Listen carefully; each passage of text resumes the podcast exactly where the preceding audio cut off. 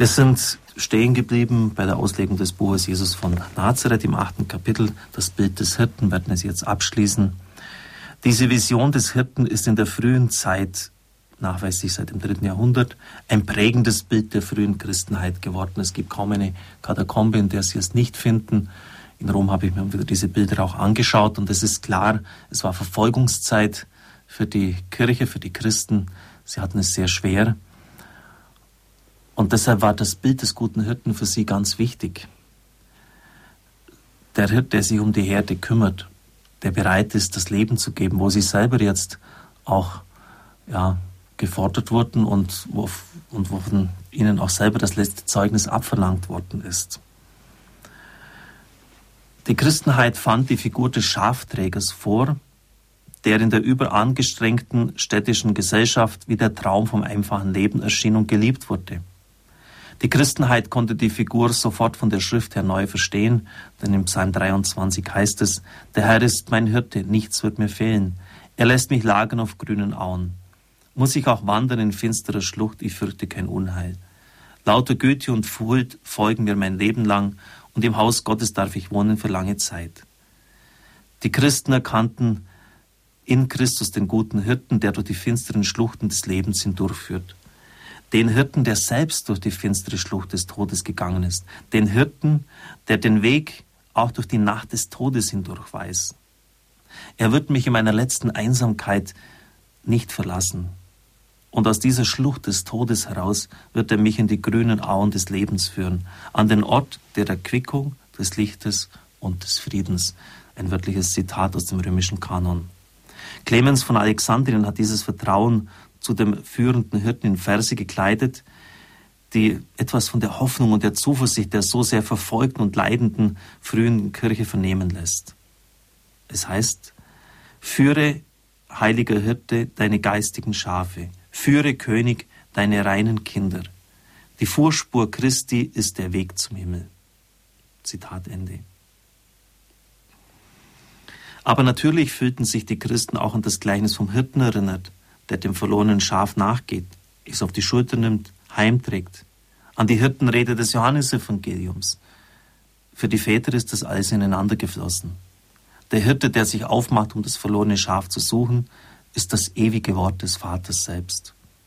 Und das Schaf, das er auf die Schulter nimmt, es liebevoll nach Hause trägt, das ist die Menschheit, das Menschsein, das er auf sich genommen hat. In seiner Menschwertung und in seinem Kreuz trägt er das verirrte Schaf die Menschheit heim, er trägt auch mich heim. Der menschgewordene Logos, Christus, ist der wahre Schafträger, der Hirte, der uns nachgeht durch die Dornen und Wüsten unseres Lebens. Von ihm getragen kommen wir nach Hause. Denn er hat sein Leben für uns hingegangen. Er ist selber durch das düstere Tal des Todes gegangen, er hat es durchschritten und er selbst ist das Leben. Ich möchte noch zwei wichtige Markierungen auf dem Weg Jesu beginnen, das Petrusbekenntnis und die Verklärung. Das ist nämlich das neunte Kapitel vom Papst Benedikt. In allen drei synoptischen Evangelien, also Matthäus, Markus und Lukas, erscheint als wichtige Markierung auf dem Weg Jesus eine Frage an die Jünger, was die Leute von ihm halten und wofür sie ihn selbst ansehen. In allen drei Evangelien antwortet im Namen der zwölf Petrus mit einem Bekenntnis, das sich ganz deutlich von der Meinung der Leute unterscheidet. In allen drei Evangelien kündigt Christus daraufhin seine Passion und seine Auferstehung an und führt diese Ankündigung seines eigenen Geschicks weiter mit einer Belehrung über den Weg der Jüngerschaft, die Nachfolge hinter ihm, dem Gekreuzigten, ist. In allen drei Evangelien legt er aber auch diese Nachfolge grundsätzlich anthropologisch aus, also auf den Menschen bezogen heißt das, als den für den Menschen notwendigen Weg des sich Verlierens, ohne den es dem Menschen nicht möglich ist, sich zu finden. Und schließlich folgt in allen drei Evangelien darauf der Bericht von der Verklärung Jesu, der noch einmal das Bekenntnis des Petrus auslegt und vertieft und es auch zugleich mit dem Geheimnis von Tod und Auferstehung Jesu verbindet. Nur bei Matthäus findet sich in der unmittelbaren Umgebung im Anschluss an das Bekenntnis des Petrus die Übertragung der Schlüsselgewalt. Du bist Petrus, ich gebe dir die Schlüssel des Himmels, damit du lösen und binden kannst. Verbunden mit der Verheißung auf ihn, Petrus, als seinen Felsen, werde er selbst Christus seine Kirche bauen. Inhaltliche Parallelen zu diesem Auftrag und der Verheißung finden sich bei Lukas.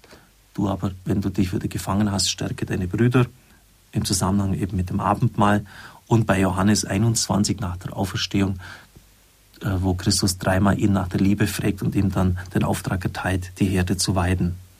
Übrigens gibt es auch bei Johannes ein Petrusbekenntnis. Auch dort ist es eine entscheidende Markierung auf dem Weg Jesu, und zwar im sechsten Kapitel, als die Jünger dem Herrn davonlaufen, nach dem ganz klaren Bekenntnis Christi in der eucharistischen Brotrede und wo die Menschen sagen, was er sagt, ist unerträglich. Und Jesus fragt sie, wollt auch ihr weggehen? Und Petrus sagt, du hast Worte des ewigen Lebens. Und sie bleiben bei ihm. Auch hier ein Bekenntnis des Simon Petrus zu Christus, ganz ähnlich wie das jenes bei den Synoptikern. Und der Papst meint, dass man es auch diesen Text mit einbeziehen muss, wenn man das Petrusbekenntnis von Matthäus, Markus und Lukas betrachtet. Wir werden morgen an dieser Stelle oder übermorgen an dieser Stelle weitermachen. Ich darf Ihnen den Segen spenden. Es segne, heile und behüte Sie der Vater, der Sohn und der Heilige Geist. Amen. Ich wünsche Ihnen einen gesegneten Tag.